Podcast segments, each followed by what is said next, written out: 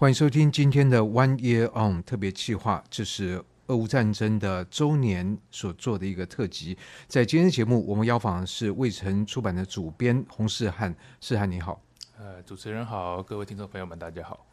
我想时间真的过得很快哦，那么转眼间，这个俄乌战争已经一年了。嗯、那这样的一年过程里面，我想最先开始，好像全世界把目光都放在。乌克兰，但是也如同所有的事件一样，过了一阵，那个从新闻上面出现频率就慢慢的变少，大家好像把它变成一个常态。可是另外一方面，这场战争它在持续的同时，也对整个世界产生各个层面不同的影响，包括说最近可能大家在吵说，哎，鸡蛋价格在涨啊，对，对，然后然后人家说，哎，其实国外也是在涨，因为这个鸡的饲料。在涨，所以蛋当然也就水涨船高。而鸡的饲料涨，那就跟可能乌克兰是一个农产品的这个输出大国是有关系的。所以这场战争只要它继续持续，它就会继续影响我们的生活。那即使它有一天结束了，我想这个影响还是会余波荡漾。所以今天请世汉来，我想一方面。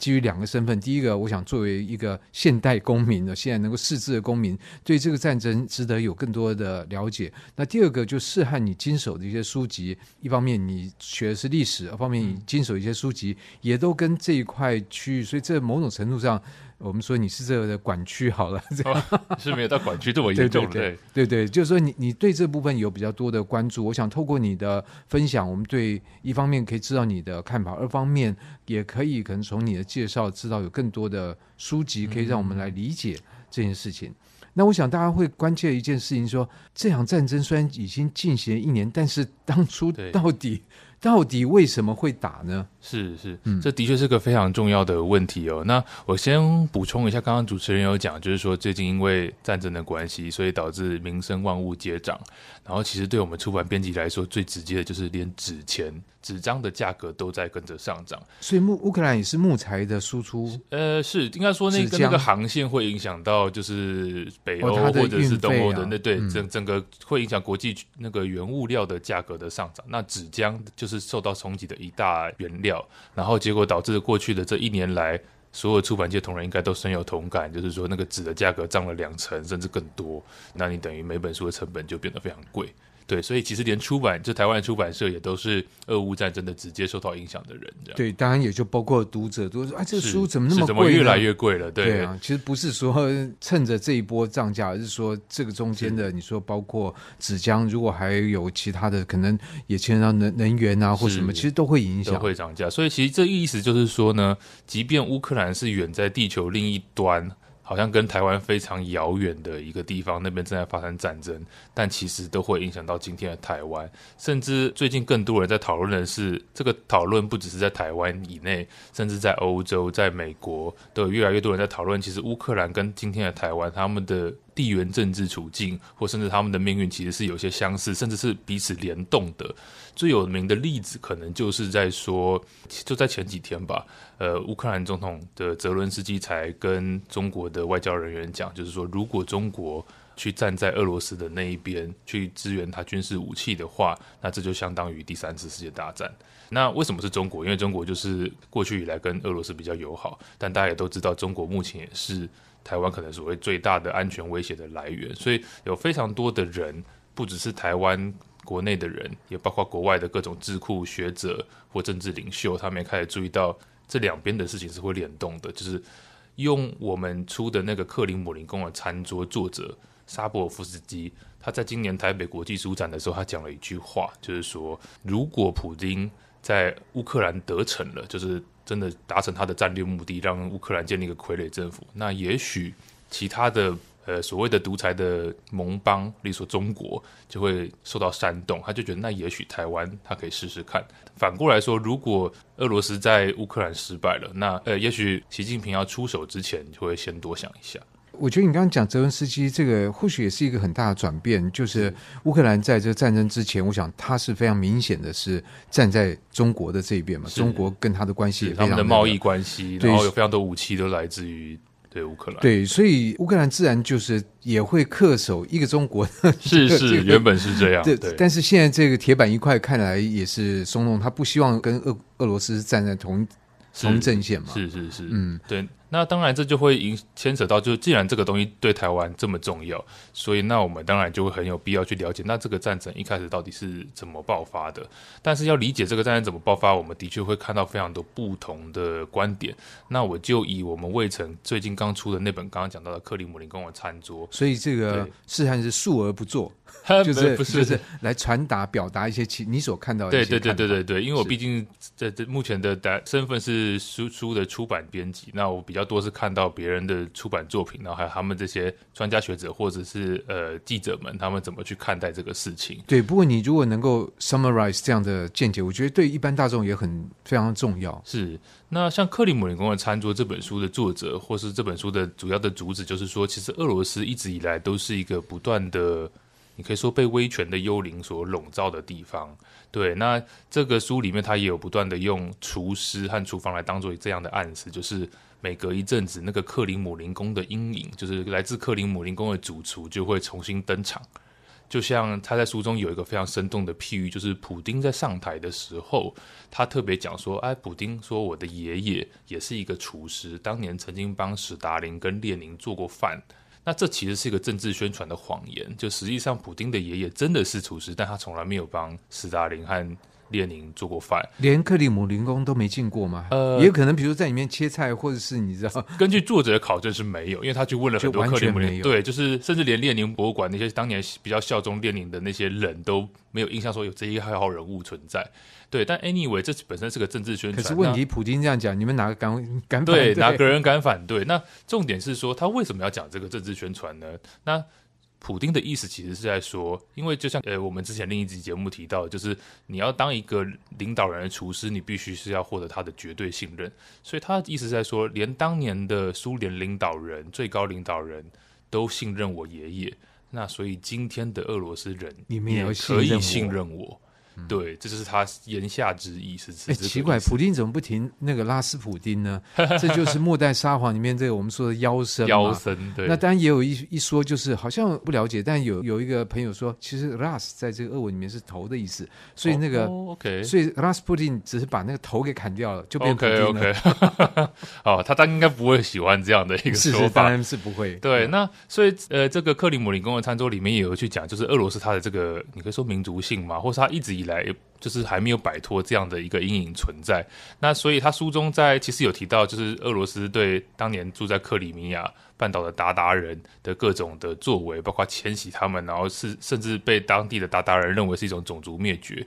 那这样的事情其实发生的很近，一直到就是二零一四年，就是俄罗斯重新去占领了呃原本属于乌克兰的克里米亚半岛，书中都有写到这样的事情。那其实这一波又一波的新的局势发展，其实就预告了，就是你可以说俄罗斯对这个。他今天以前曾经属于前苏联的，像乌克兰这样的地方，其实都一直还有某种执念存在。哎，奇怪，这个跟现在中华人民共和国也很像嘛？就是说，但还是所有的政权都一样，他会以前任的这个政权，像他觉得他在疆域上面就要继承的是清朝的这个政权，所以呢，曾经属于清朝的，现在也属于他这样。是是是。然后，我想在这过程里面，但我听到这样的说法，就对俄罗斯来讲，他觉得这个。好像也是有认为乌克兰是他们固有的不可分割他们就说本来就是血浓于水嘛，就是这个这个说辞其实也蛮像。就是普丁其实在去年我忘记是二月还三月的时候，曾经发表一篇就是公开的文章，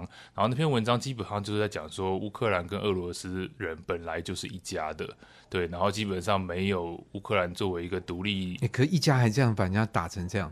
是是是，这当然是，当然当然站在俄罗斯的说法，他就会说，这是因为乌克兰的某一些人受到了他他的用法可能是纳粹分子，或者是极右翼，或者是所谓亲西方势力的煽动，或者是什么的，这个都听起来非常熟悉。对，其实真的是，即便瓜隔了一个地球，然后我们都还是在台湾都听了很常听到这类似的话。哎，不过我觉得有个奇怪，就是他为什么一直要提纳粹呢？因为纳粹明明就已经是半个多世纪以前的事情，他是。希望羞辱德国吗？要德国不要干嘛吗？是，倒不是羞辱德国，而是这就回到前另外一个节目介绍，同时也是未曾出版出的书，就是《血色大地》。这当然也是跟俄罗斯或前苏联它的历史有关，因为俄罗斯跟前苏联对乌克兰这个地方一个非常深刻的印象、历史的记忆，就是说这个地方曾经是在血色大地这段期间，是德国当初的纳粹德国跟苏联史达林的两大势力交锋的战场。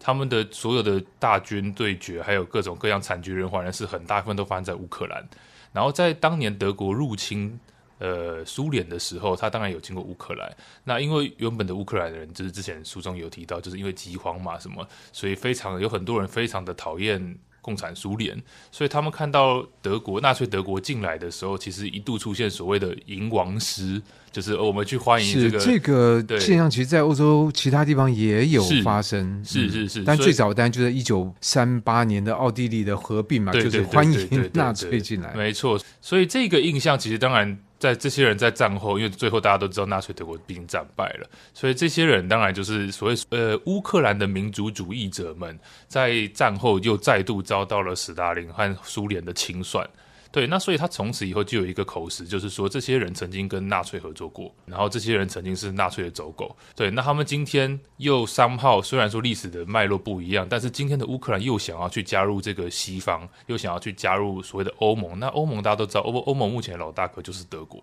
就是德国。虽然他已经不是当年的希特勒那个德国，但是。对普丁和他的政治宣传来说，就是有这样的一个历史的，好像商炮重演的感觉。就是今天又有一批本来是我同胞的乌克兰人，他们受到这个来自德国、来自欧洲的西方的这种吸引，然后想要去加入他们。然后他们加入，他们就是等于在对付我。对，那这个历史的那时候类比嘛，普丁想要不断的用这个样的历史类比来唤起俄罗斯人民的同仇敌忾，因为他们当年就是这场战争的很胆大的受害者。但可能对于德国来讲，就是哎，哪壶不该提哪壶，你又要提这个，我觉得也是很烦这样。不过你刚刚提到一个，我觉得很有意思。我想这也就是为什么这场战争或整个国际的局势，乃至这个世界的发展还有历史，都值得我觉得真的是一般人都可以注意。嗯、因为你刚刚讲到在二。战之后，可能跟纳粹有些关联的，在战后遭到了苏联官方的等于说清洗。对，那当然放在那个时局来看，其实整个时局在一九四零年代，包括中华民国的蒋介石的政权，它也是属于右派的，是甚至亲纳粹是这样。是是是，所以在一九四九年中华人民共和国成立之后，他其实马上就开始镇压反革命。事实上，针对的对象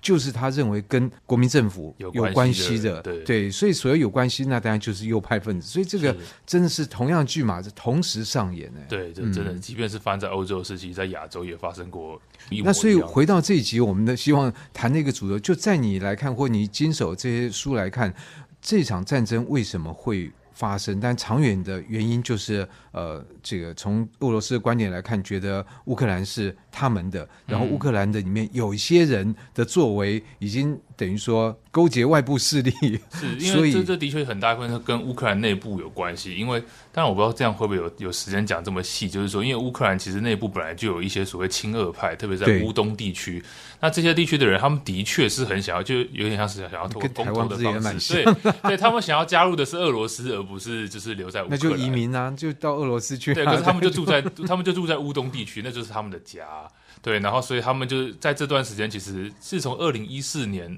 那时候，普丁就是以他们兵不血刃的占了克里米亚半岛以后，那个时候俄罗斯就对这个所谓的乌克兰的乌东地区有非常多的往来。那当然，乌克兰非常不希望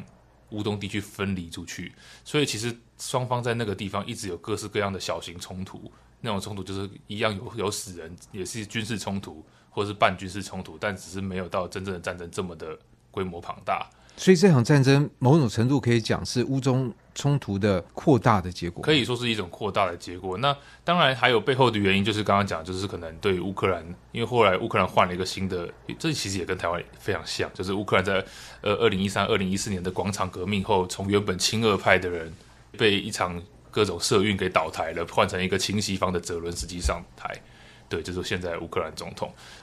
当然，如果你站在俄罗斯的角度来说，就是他会觉得就是。乌克兰这个他门口的这个邻居或小老弟，就是已经要脱离他的掌握，去加入那个所谓北约西方的阵营。那这个在外交政策上，其实很多书都有在谈这样的事情。我觉得最近谈的比较好的，可能是有色八旗出版的那本《大幻象》。对，就是那个米尔斯海默的这个学者就有谈，就是美国的一些北约的一些安全，就是所谓的扩张，北约扩东扩，就是在苏联倒台之后。原本前苏联很多加盟国都反而去加入北约，这个事情让俄罗斯感受到多么大的威胁跟不安，所以他特别看重，假设连他门口的乌克兰，连这个血浓于水的乌克兰都要去加入西方，那对俄罗斯来说，他好像没有退路，所以他必须要做点什么。那以你的观点来看，你觉得北约是不是做过头了，或者说跨越红线，或者他没有正确的去处理俄罗斯的心情？这个部分我当然是不太赞同北约东扩的说法的，但是这个当然也是因为我过去读到的一些资料，就是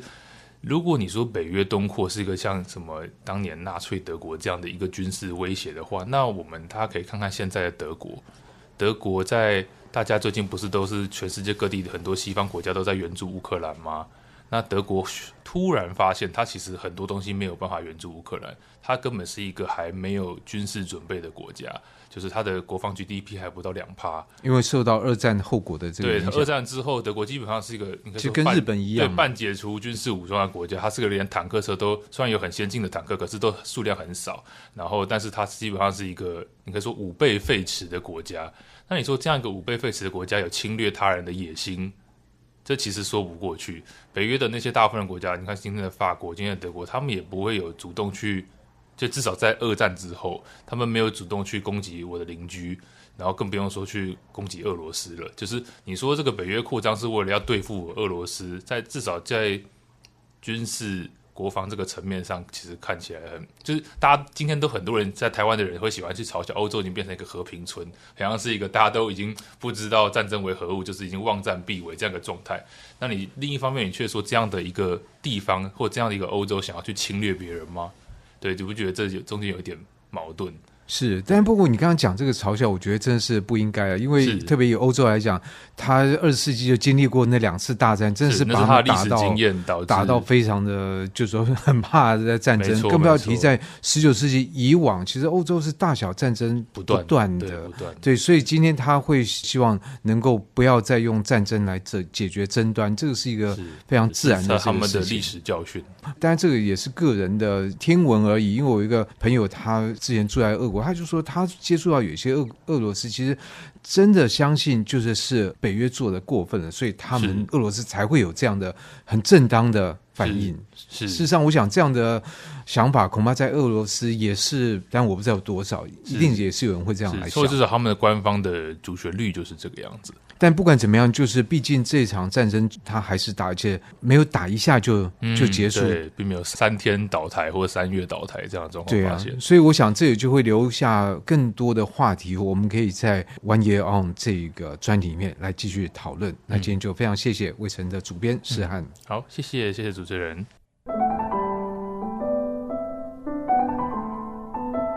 以上单元由数位传声制作播出。